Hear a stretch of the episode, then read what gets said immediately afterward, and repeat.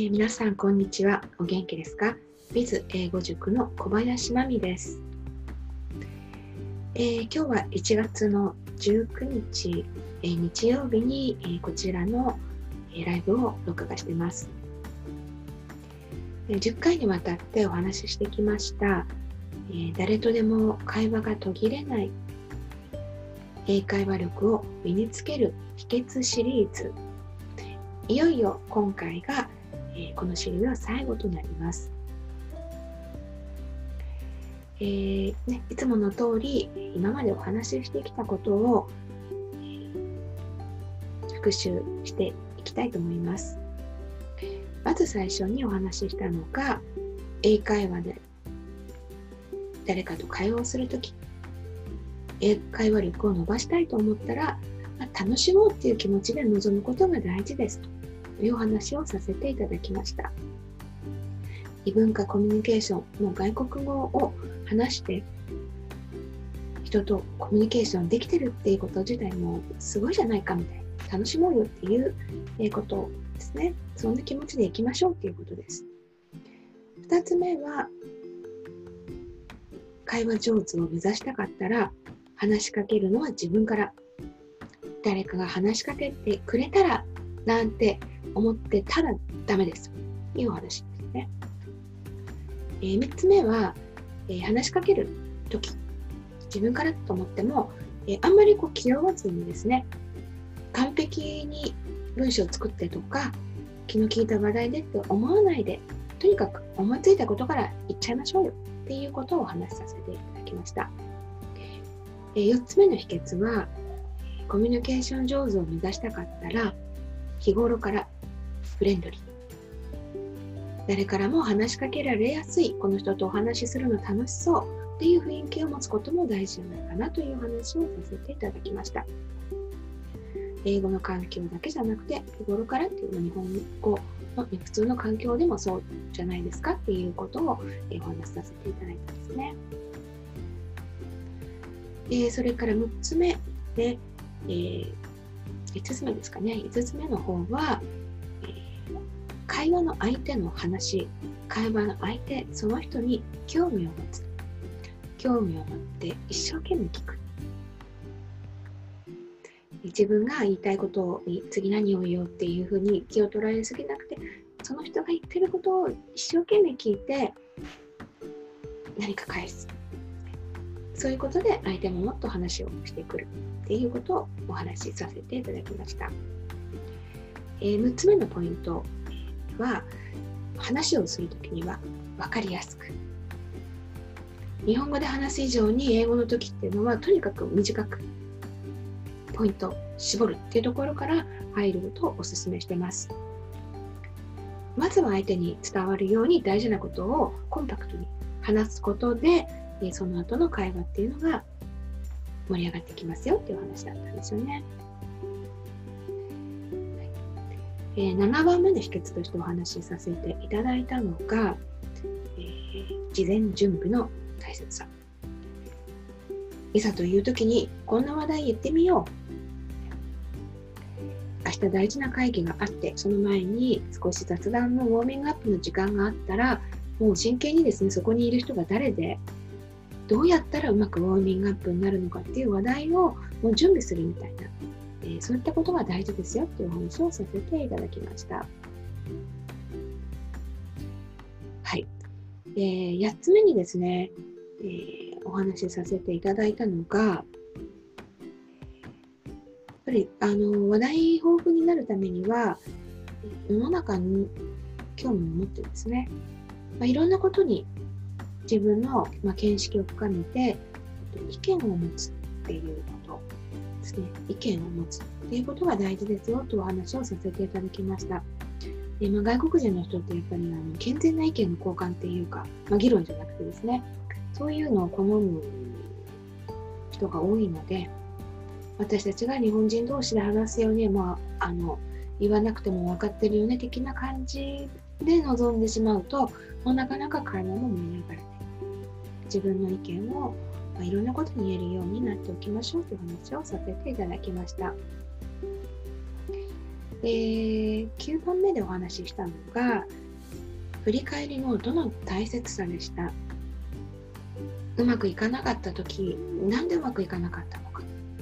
次回どうしたらいいのか。ですね。そういったノートをつけて、えー、時間のある時に準備をしていくことで次回同じような機会があったら前回よりもちょっとワンランク上の会話ができるようになりますよというお話ですね。まあ、こまめな努力っていうのをしとかないと、していかないと、ね、あのなかなかコミュニケーションうまくはならない。ね、英会話を上達しない。でもそれには、あの自分が使う状況っていうのを、ね、よりも実践的なっていうことになりますけれどもそういう状況で使える、ね、こう言いたかったっていう情報ってまたそういう機会が必ずあるはずなのであの、ね、本当にこういろんなものを見るだけじゃなくてやっぱりご自身の経験からくる今度はこれを言ってみようっていう準備っていうのはものすごく役に立つ実践的なものになると思うんですよね。まあ、ということで、えーまあ、9日間たってお話しさせていただいた、えー、秘訣。いよいよ、まあ、10日目の今日が最後になるわけなんですが、えー、まあ、今までもですね私何回も言ってたに近いかなと思う思うんですけれども、まあ、総括する最後の秘訣10っていうのはまあうまくいかなくてもめげずに場数踏むことで慣れてくうまくいくもんだっていうふうにどっかで腹をくくりましょうということをお伝えしたいと思います。まあ、私がねあのご相談を受けて指導させていただいたりっていうあの方はやっぱり、まあ、大人になって、まあ、結構、ね、年齢もあの大学出てすぐとかじゃなくて40代50代の方でもう一回英語ブラッシュアップだったりいいろんな事情でやらなきゃいけないっていう風になってる方が多いんですけれども、まあ、中にはですねなかなかうまくいかないっていうことで、まあ、すごく、まあ、ストレスを感じていらっしゃる方って多いですね。特に男性に多いかもしれないですね。まあ、女性も、うん、悩んでらっしゃる方あのよくご相談を受けますけれどもまあなんだかんだ言って爆発なんです、その英語で英会話力高めていくためには。でそのためにはもう失敗がなかったら、まあ、次の上達もないんですよね。失敗してもいいから、えー、チャレンジするっていうことができないとなかなかなかなか英会話力って上がっていかないんですよね。で仕事でですねあの使っていらっしゃる方で仕事のこう自分が伝えなきゃいけないことっていうのは、まあ、伝えられていて、まあ、各も含めてですよね、まあ、なんとかなっているっていう方も、えー、多いと思うんですね。でなんとかなっていて、まあ、もうワンランクアップしたいっていう方はやっぱり皆さんのこの日頃の外国人とのやり取りの中で、まあ、私がですねここ9つ挙げたどれかもう一回思い出していただいてちょっと足りてないところなかろうかと振り返ってみていただきたいんですよね。で私自身がですねあの自分振り返ってああああそうだったなと思うのはうんまあ、ある程度こう仕事のコミュニケーションというのができてで私ファイナンスアカウントとかアカウンティングの専門なので、まあ、結構数字とか、まあ、多いんですよね。で数字とかあと、まあ、あの要点まとめるっていうのはままとめやすいのかもしれないですよねそういう決決算の状況とか予算の状況とかってポイントも絞りやすいと思うんです。あの内容的に。でそういうのをこうまとめてこういうことですっていうふうにプレゼンするとか報告するっていうのは、まあ、そう慣れてるとかも何回もやってるのが慣れてるんですけども、まあ、一歩そこをですね離れてより自分の意見を何か言うとかそういうことができてましたかって言われるとなかなかあの一歩踏み出さないできたことっていうのはすごい長かったなと、ま、思うんですよね。まあ、言わなくてもいいかなとかあの、まあ、言わなくてもいいかなっていうのがあるんですよね。言わなくてもいいかなと。で言わなくてもいいかなっていう時に、えーま、ちょうど私つい最近外国人の人たちとミーティング3人でしていてあ思ったことがあるんですけれども、えー、その時にですねあの、まあ、3人で話していて私がこうしたいなという方向に2人とももうあのそっちの方向に行きそうだったんですよね。行きそうだったんでふむふむって言って、うん、なんかそうそうそうそうみたいなそうそうザッツライトとかグッドアイディアとかなんか言いながらあの、まあ、そこで私自分止めちゃおうかなってどっかで思ったんですよ。もうあえてね、言わなくても、あ、大丈夫そうねと思って。これ多分あの、大丈夫そうじゃなかったら私も頑張って、いや、そうじゃなくて、こうこうこうだと思うんですけどって、まあ言ってると思うんですけれども、みんなちょっと大丈夫そうだったら、ふむふむって、まあ、聞いて終わりそうになった時に、私ふと思ったのが、あ、いや、ここは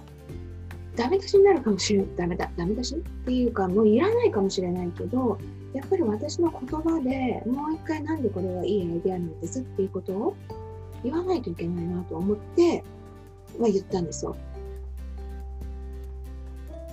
で、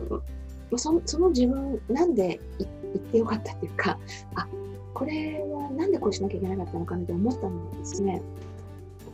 やっぱり日本人って、そうですねってなったら、あえて、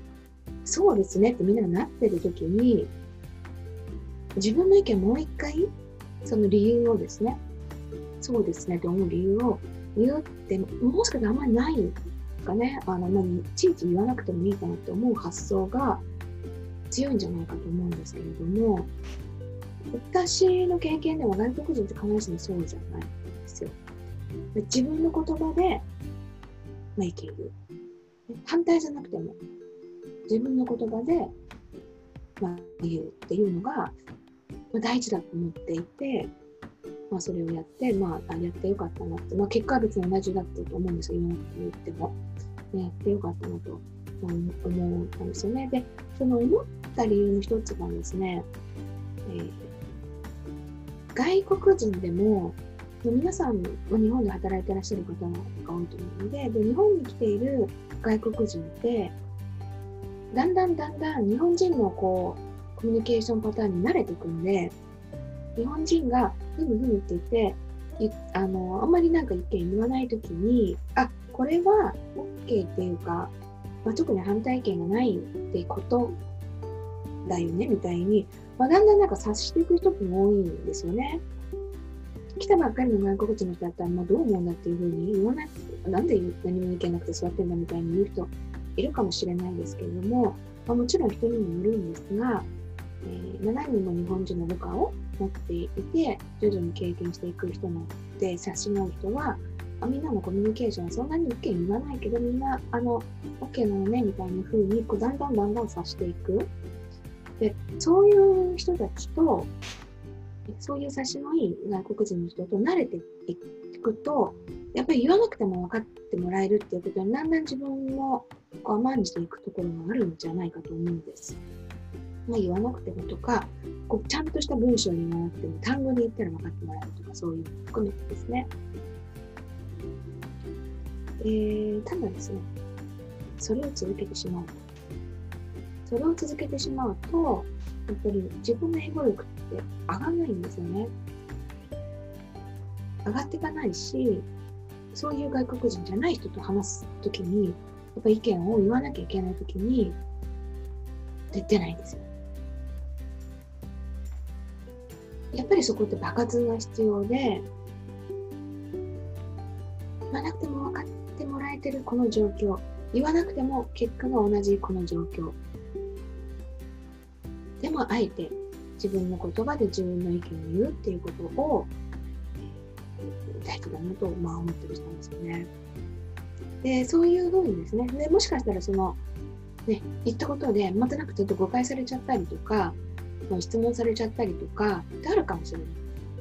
あるかもしれないですけど、まあ、それでもいいんです。それが場数を踏んで、えー、次につながっていくっていうことじゃないかなっていうふうに思うんですね。まあ、ぜひあの、ね、私自身の、日々経験していることをもとに感じたことなどもお話しさせていただきましたけれども、えー、英会話を上達する。誰とでもこう会話が続く、え、英会話力を身につける秘訣。10回シリーズ、えー、もし聞いていない回があったら、えー、ぜひ、え、聞いていただいてと思います。そして、えご興味を持っていただいた方には、まあ、こちらのですねダイヤモンドから11月の末に出ました、え誰とでも会話が途切れない。1分間ペラペラ英会話手に取っていただけると嬉しく思います。えー、まあ、これからもですね、あのライブ配信は、えー、今年の私の目標の一つですね、継続していくっていうのが目標の一つなので、えー、まあ、テーマを決めてですね、え、皆さんにお役に立てるような、まあ、参考になるような、え、お話を、させていただきたいなというふうに思ってます。まあ、最後にですね、これなんでちょっとライブ配信始めたのっていうのを少しあのお話お別れ前にしたいんですけれど、えー、私、もともと、ビジネスパーソンっていうことで、まあ、いろいろきっかけがあって少し英語に指導するっていうことの道に入ったんですよね。で、まあ、ビジネスでお困りの、英語でお困りの方に、まあ、ご相談を乗ったり、個人で指導したり、まあ、ワークショップやったりっていうことを、まあ、やっている中で、えー、1年半ぐらい弱に、まあ、の最初にこの出世する人のっていう現当書から出す出せていただくことがあって、まあ、著著者っていうのは2つしか出してないのであれですけども、まあ、そういう出血の、えー、機会というのがあって今ですけれども、この本をね出していただいたことをきっかけに、えー、読んでいただいた方にえちょっと講演に来てくださいっていうのをご連絡などもいただいて、まあ、結構あの先生と言っていただくことも増えてきたわけなんですけど、まあ、実際ですねあのそう言われつつもですね、まあ、あのじゃあ私で皆さんにこうもう先生すごいあのコミュニケーション英語でも困らないで本当羨ましいですっていうふうに今言っていただくことが多くなってでちょっと自分の中で、まあ、違和感を持つところがあったんですね。私、今、あのまた仕事をしてるんですけれども、まあ、その中でですね、新しい仕事とかになって、外国人と話すの、まあ、まあ、同僚とか上司とかと話すときに、まあ、完璧にできてるかっていうと、まあ、結構勘違いされちゃったりとか、なんかうまく伝わらなかったりとかっていう、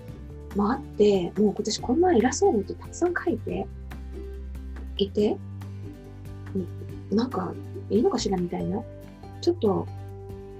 今どうなのよみたいに思った時期があるんですね、去年ですけど。で、ね、やっぱりもうこう英会話、英会話、ビジネス英語を習う方たちに、あ、自分って何ができるのかなっていうふうにちょっともう思い悩んだ時期っていうのがあるんですね。でまあ、仕事も忙しかったこともあるんですけれども、で、まあ、それを、まあ、あの悩みながらもですね、まあ、何を、まあ、今年あの、まあ、私が何を皆さんにできるのかなっていうことを、まあ、突き詰めてですねあの考えた時にああこれが、ね、やっぱ私が皆さんにこう提供できることっていうのはやっぱり自分自身が、トライして感じたこと失敗も含めてですねそこから来るアドバイス、ビジネス英語を学んでる方よりは、まあ、少し一歩二歩先は私はあの、まあ、長くやってる関係で言ってると思うので、まあ、そういった見方ですね、私のアドバイスっていうのが、私がまあいろいろチャレンジすることで感じたこと、ね、こうやったらいいんですよとか、ね、改めて思うようなこととか、っていうことをお伝えできたらいいのかしらと。お伝え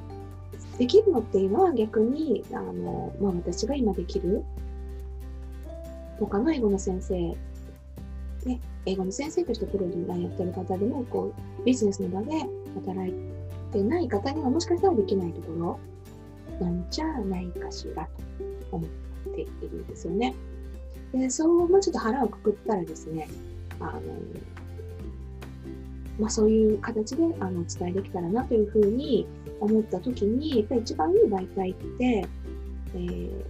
まあ、話をねライブとかも動画でさせていただくことなのかなと思ったんですよね。やっぱりあの、ね、書くっていうことは私のライフワークとしてまた他にも出させていただけたらなというふうに思ってるんですけれども書くってあのすごい大変なんです。すごい大変なんですね。で、あと、あの、まあ、一冊の本のテーマっていうのがまた決まってくるので、まあ、もう少しライブっていうのは、あの、カジュアルな感じで、まあ、趣味の話題じゃないんですけれど、まあ、気軽な感じで皆さんにこう聞いていただけるような形の中で、私が日々思うこと、感じたことから何かのアドバイスになれば参考になることを、えー、簡単にいただけるといいのかなと思って、えー、ライブをやってます。はいえーまあ、10回ですね。あのまあ本当できるかなと最初思ったんですけれど、やり始めて10回やるって言ったら、まあさすがにこう、あのね、やえ、それやめるのかっこ悪いので、まあ、なんとかこの、きるかなと思うんですが、えー、引き続きライブを何でやるのかっていうお話もさせていただきましたけれど、えー、そういった気持ちでですね、より実践的な日々の私の感じたこと、失敗したこと、それからあの私の同僚っていうのは、あのまあ、海外から長いというのは本当は圧倒的に多い,、多いんですけども、まあ、普通の日本人であの、ね、勉強して今そういった環境で働いてるっていう人たちもたくさんいるので、まあ、その方たちのですね、からもあの聞いて学ぶこととかですね、そんなことも含むお話できたらいいのかなと思ったりしています。はい。えー、それでは、え、長い間お付き合いいただきましてありがとうございます。え、また、あの Facebook ページの方はですね、ライブの、え、配信続けますし、まあ、いろいろと私がこれいいなと思う記事などもですね、えー、引き続きアップしていきたいと思っていますので、えー、ぜひぜひチェックしていただけたらなと思います。はい、えー、それでは今日はこの辺にします。どうもありがとうございました。